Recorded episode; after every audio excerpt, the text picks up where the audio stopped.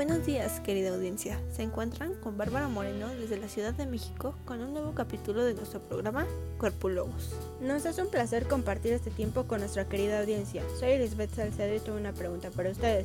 Supongo que todos hemos comido alguna vez caldo de pollo, ¿verdad? Bueno, y cuando el caldo deja de hervir se puede apreciar sobre el agua una pequeña capa de grasa, el cual a su vez puede denominarse aceite. ¿Saben por qué pasa esto? Es porque el agua y el aceite no se llevan, ¿no? Algo así, Víctor. En términos de física, podríamos decir que el agua y el aceite no se llevan porque su densidad es diferente. La densidad es una de las características fundamentales de los fluidos. En nuestro ejemplo del caldo de pollo, el aceite se posiciona encima del agua porque su densidad es menor, siendo que el aceite de pollo es de 0.92 kilogramos por litro y del agua de aproximadamente 1 kilogramo por litro. Y eso es de lo que hablaremos el día de hoy, sobre los fluidos. Empezaremos definiendo lo que es un fluido. Cuerpo que tiene la propiedad de fluir y carece de rigidez y elasticidad. Los fluidos pueden ser gases o líquidos. Como ya ha mencionado nuestra compañera Renata, una de las propiedades de los fluidos es la densidad, que es la masa sobre el volumen, la viscosidad, presión, ca- capilaridad, cavitación, tensión superficial y el peso superficial. Un ejemplo en nuestro cuerpo de los fluidos sería la sangre, cual densidad es de 1.0 kilogramos por litro. Su viscosidad promedio es de 3.5 por 10 a la menos 2 pascales y la presión normal en un adulto es de 80 a 120 milímetros de mercurio. La sangre viaja por las venas, arterias, capilares y por el órgano más importante del sistema circulatorio, el corazón, los cuales, que si vemos como en ingeniería hidráulica, serían tuberías que transportan un líquido fundamental para la vida. Cuando un líquido, en nuestro caso la sangre, fluye por un conducto de diámetro variable en las venas arterias, su velocidad cambia debido a que la sección transversal varía de una sección del conducto a otra.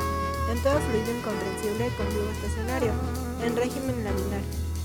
Un flujo laminar o corriente laminar es el movimiento de un fluido cuando éste está ordenado, estratificado o suave. En un flujo laminar, el fluido se mueve en láminas paralelas sin mezclarse y cada partícula de fluido sigue una trayectoria suave, llamada línea de corriente. Es decir, se dice que es laminar si cada partícula de fluido sigue una trayectoria suave, mientras que sería turbulento si la trayectoria seguida es irregular.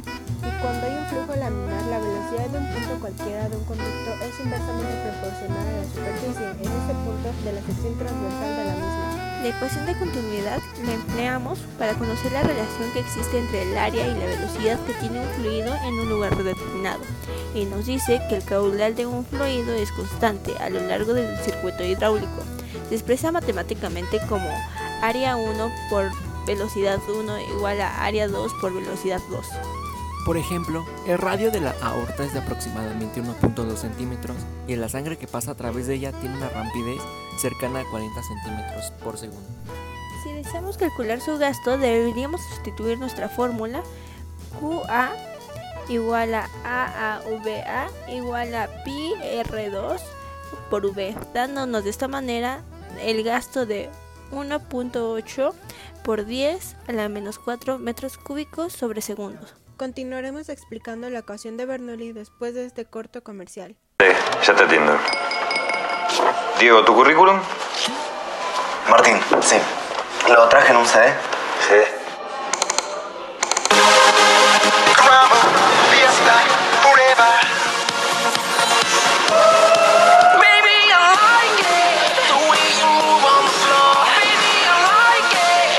Sos el nuevo director de logística. Las cosas como En 1738, Bernoulli fue el primero en deducir una relación entre la elevación, la presión y la rapidez de un fluido. Esta relación es la llamada ecuación de Bernoulli. la cual se puede expresar como P1 más un medio PV1 al cuadrado más P gravedad Y1 igual a P2 más un medio P1 2 al cuadrado más PG Y2 donde P1 y P2 son las presiones de los puntos 1 y 2 V1 y V2 son las velocidades de los puntos 1 y 2 e Y1 e Y2 son las elevaciones de los puntos 1 y 2. En la estenosis valvular aórtica o subaórtica Se requiere un incremento de velocidad lineal de la sangre a nivel de la obstrucción, es decir, aumento de la aceleración convectiva si ha de mantenerse el volumen expulsivo. Esto se cumple incrementando la gradiente de presión a través de la estenosis, por lo cual la magnitud de esta gradiente es un índice del grado de estenosis. Según la ecuación de Bernoulli, la gradiente de presión entre dos sitios S1 y S2 de un circuito se puede calcular conociendo los cambios de velocidad impulsiva en el tiempo y convectiva en el espacio y la diferencia de altura entre los dos sitios.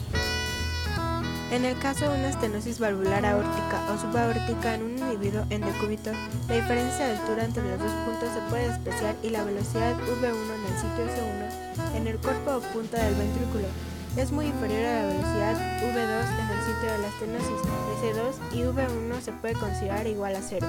La ecuación que gobierna el movimiento de un fluido adentro de un tubo es conocida como la ecuación de Purley. Lleva consideración la viscosidad, aunque en realidad ella solo es aplicable por el fluido de, por un flujo no turbulento, flujo laminar. La ley de Poiseuille para la tasa del fluido volumen por unidad de área se da por P1 y P2, que es la diferencia de presión entre las extremidades del tubo, L es el largo del tubo, R es el rayo del tubo y H es la coeficiente de viscosidad. Para la sangre el coeficiente de viscosidad es cerca de 4 por 10 menos 3 pascales. Lo más importante al ser observado es que la tasa del flujo es fuertemente dependiente del rayo del tubo, R4. Luego, su descenso relativamente pequeño en el rayo del tubo significa una drástica disminución en la tasa del flujo. Esa es una buena razón para preocuparnos con los niveles de colesterol en la sangre o cualquier obstrucción de las arterias. Un pequeño cambio en el rayo de las arterias puede significar un gran esfuerzo para el corazón, el hacer bombear la misma cantidad de sangre por el cuerpo. Como pudimos ver, la física se aplica para todos los ámbitos de nuestra vida, incluso en la sangre que fluye en nuestras venas. Esperamos que les haya quedado claro el tema. Y así es como nos despedimos de un nuevo capítulo de Corpulous.